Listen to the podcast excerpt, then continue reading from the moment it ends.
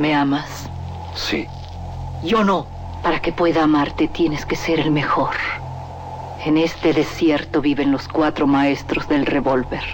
Tú tienes que encontrarlos y matarlos. De las primeras letras del guion a la proyección de la última copia.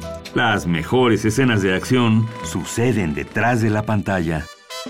Porque ahí donde ves yo antes era rico de a madre. ¿A poco? No más que, hijo, no veas que me gasté la feria. Una parte, la neta, me la gasté parrandas, desmadre, viejas, pedo. ¿Y la otra parte? No, es así, me la gasté a lo pen... Radio UNAM y la Academia Mexicana de Artes y Ciencias Cinematográficas presentan Toma 46. El cine en voz de sus creadores.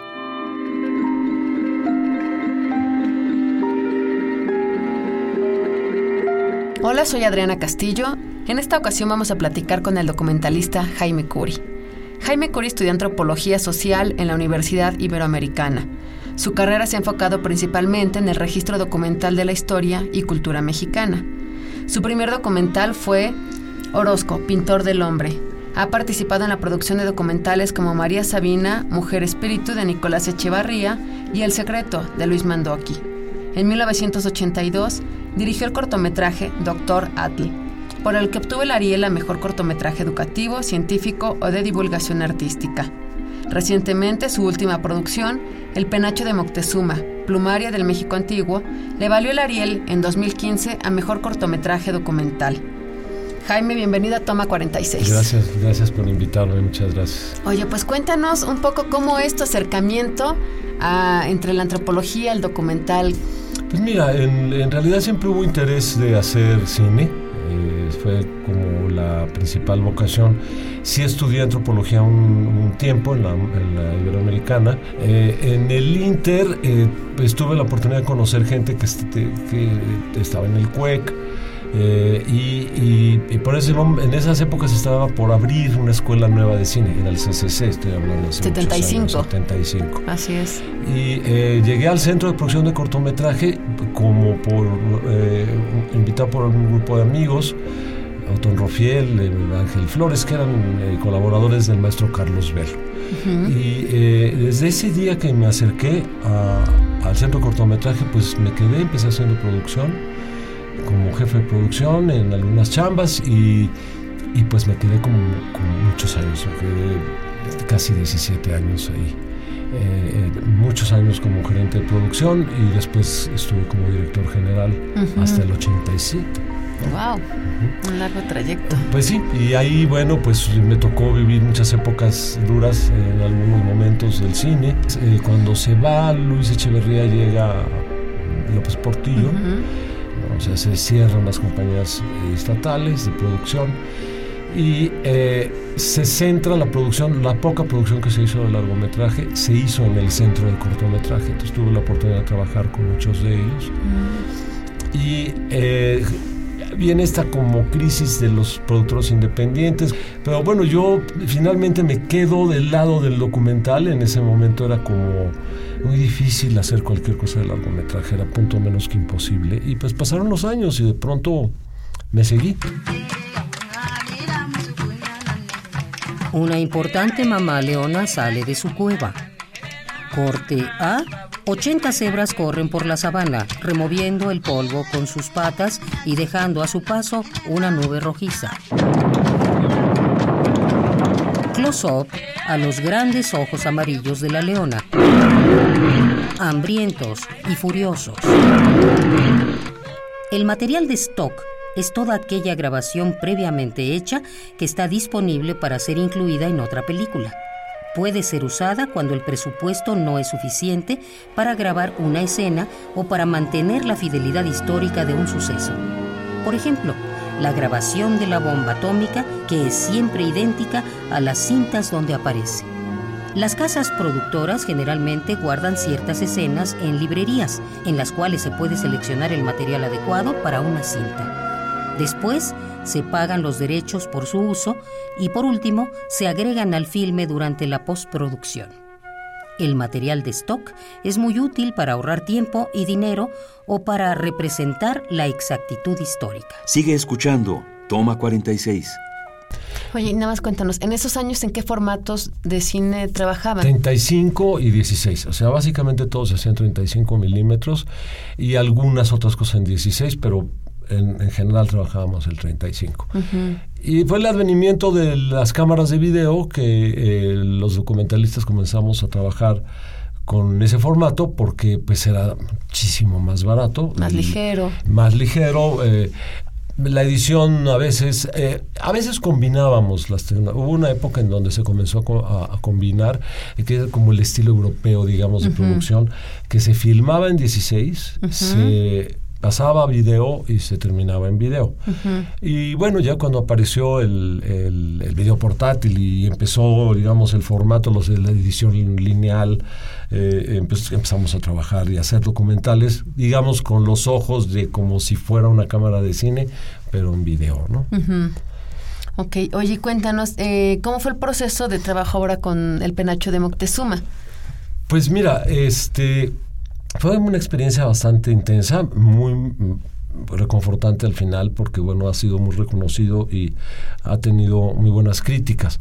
El, eh, bueno surge por iniciativa de la Dirección de Difusión Cultural de la UNAM y conjuntamente con TEMUNAM, eh, el licenciado Velázquez y la doctora María Olvido Moreno eh, había recién llegado del trabajo de restauración que se había hecho y de estabilización, el estudio que se le había hecho al penacho.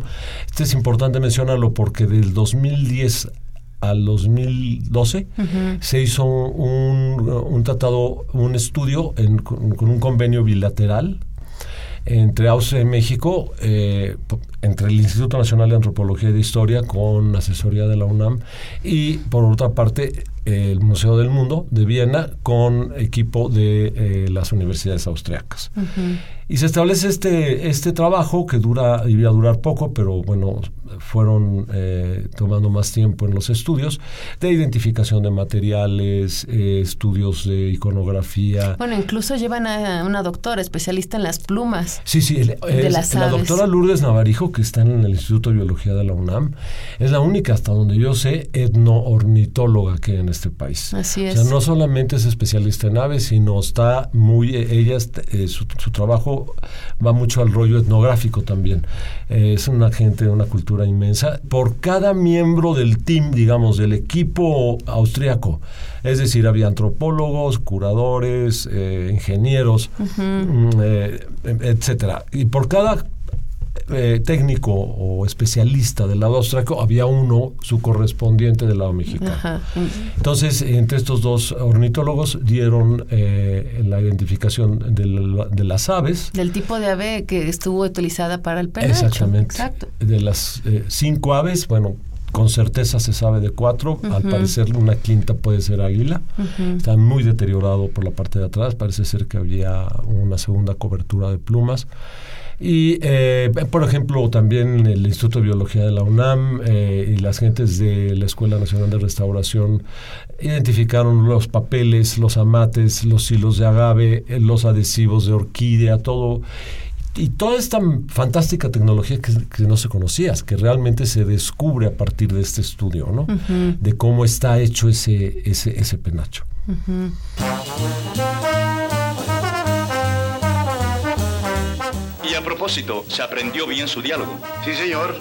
Por cierto que en una de las líneas hay unas faltas de ortografía. Escribe el melocotón con Q y huevo con G. Qué bárbaro. No, eso no importa, hombre, eso no importa. Sigue escuchando. Toma 46. Como lo va usted a decir y no lo van a leer, el público ni se da cuenta, ¿verdad? Claro, hombre, claro. Y entonces, bueno, haces- tienes toda la investigación, ya tienes todos los elementos. Pues no todos los elementos había. Yo tampoco quise hacer una transcripción del, del estudio, digamos, de los resultados del estudio científico. Eh, a mí cuando me ofrecen el proyecto, bueno, inmediatamente me entusiasmo. He hecho muchos trabajos de arte prehispánico y pues sí sabía muy bien por dónde caminar. Entonces, eh, con la asesoría de María Olvido, lo primero que hicimos fue revisar el material que ella había logrado levantar durante la restauración eh, con su cámara de una forma un poco amateur, pero que finalmente tenía fotos fantásticas de momentos de- del estudio sobre la pieza eh, y algo de video. Y bueno, empezó digamos, empezamos a trabajar en, en, México. Veíamos muy lejana la posibilidad tanto de obtener recursos para irnos a Viena como de que nos dieran permiso. El museo estaba muy reticente porque no estaban de acuerdo en que se llamara el penacho de Moctezuma. ¿Cómo querían? El, el, penacho del México antiguo, así se le llama ahora. Porque evidente, efectivamente no hay ningún documento ni no hay ninguna certeza de que el penacho haya pertenecido a Moctezuma. Pero tampoco hay ninguna certeza de que no haya sido de él.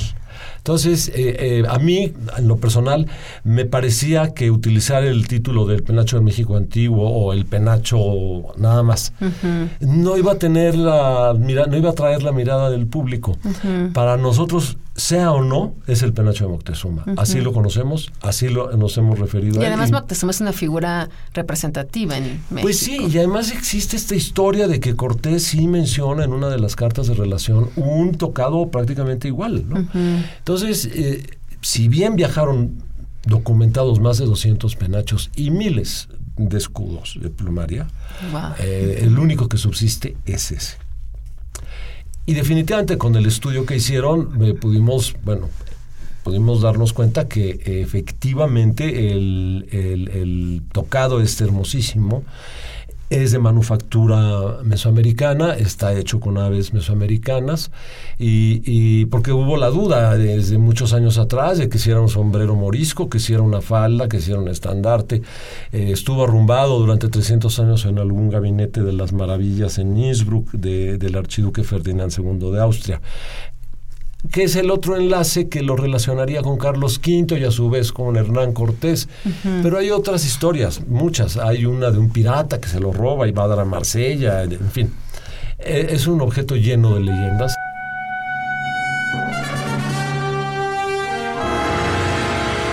Treinta años de un veto militar jamás aclarado convirtieron a La sombra del caudillo en la película maldita del cine mexicano. México, años 20.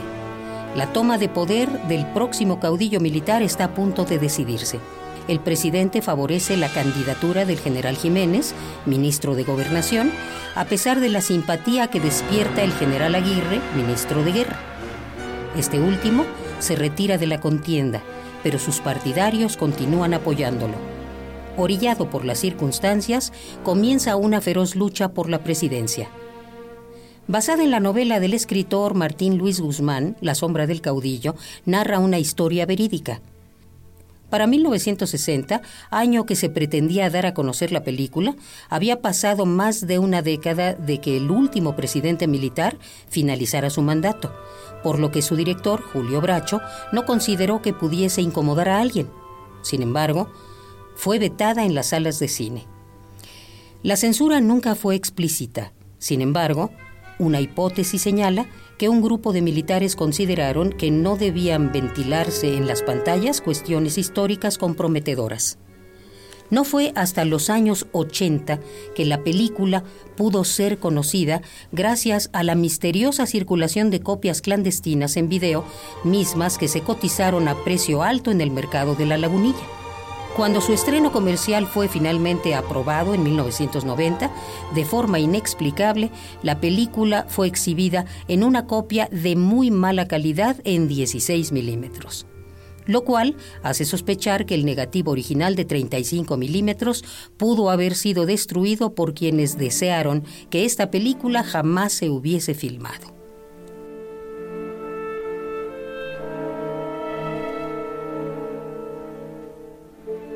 Entonces, eh, eh, lo, que pensé fue hacer eh, una primera introducción histórica al objeto, a los antecedentes que se tenían y sobre todo empezó a surgir la, la, oportunidad de tener por primera vez reunidos en un documento audiovisual las siete piezas de arte plumario prehispánicos, mesoamericanos o que sabemos que son de manufactura indígena del siglo XVI.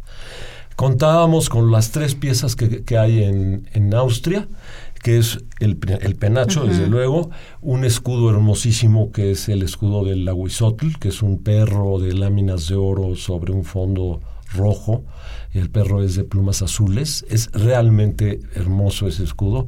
Y un eh, que le dicen abanico. Es, esa es una pieza que se menciona de contacto porque tiene influencia española aunque es de manufactura indígena, y el maestro López Austin se refiere a esa pieza como un estandarte. Estas tres están en el Museo del Mundo de Viena, eh, Ernesto Velázquez, y, a través de TEUNAM y de sus contactos, se movió muy bien y mm, eh, localizó, bueno, él tiene un convenio con la televisora pública de Austria, ORF, y ellos nos proporcionaron material de archivo de Innsbruck, sobre todo del castillo de Ambras. Y, de pronto, bueno, dije, si estamos vamos, ¿por qué no evitar el viaje a Innsbruck y, traernos los otros dos escudos que están en Alemania? Entonces volamos a, Stuttgart, se portaron lindísimos, nos abrieron las vitrinas y, tienen dos escudos, son dos escudos verdaderamente hermosos, están en muy buen estado de conservación. Entonces con eso juntábamos las cinco piezas que están fuera de México. Ok, Jaime, se nos acabó el tiempo. Ni hablar, bueno. Nos has contado todos los elementos, pero no más rápidamente para irnos con... ¿Cuánto tiempo te tardaste en hacer el documental? Aproximadamente un año y medio. Para llegar a lo que vimos. Para llegar a lo que vimos. Jaime, pues seguiremos platicando. muchísimo gusto. Gracias por estar en Toma 46. Y eh, les recordamos nuestras redes, arroba Academia Cine MX y Facebook Academia Mexicana de Artes y Ciencias Cinematográficas. Jaime Cori, un placer. Mil gracias, gracias a ustedes por recibirme. Acabas de escuchar Toma 46, una producción de Radio UNAM y la Academia Mexicana de Artes y Ciencias Cinematográficas. Producción Orlando Jacome. Guión Damaris Vera. Operación Francisco Mejía.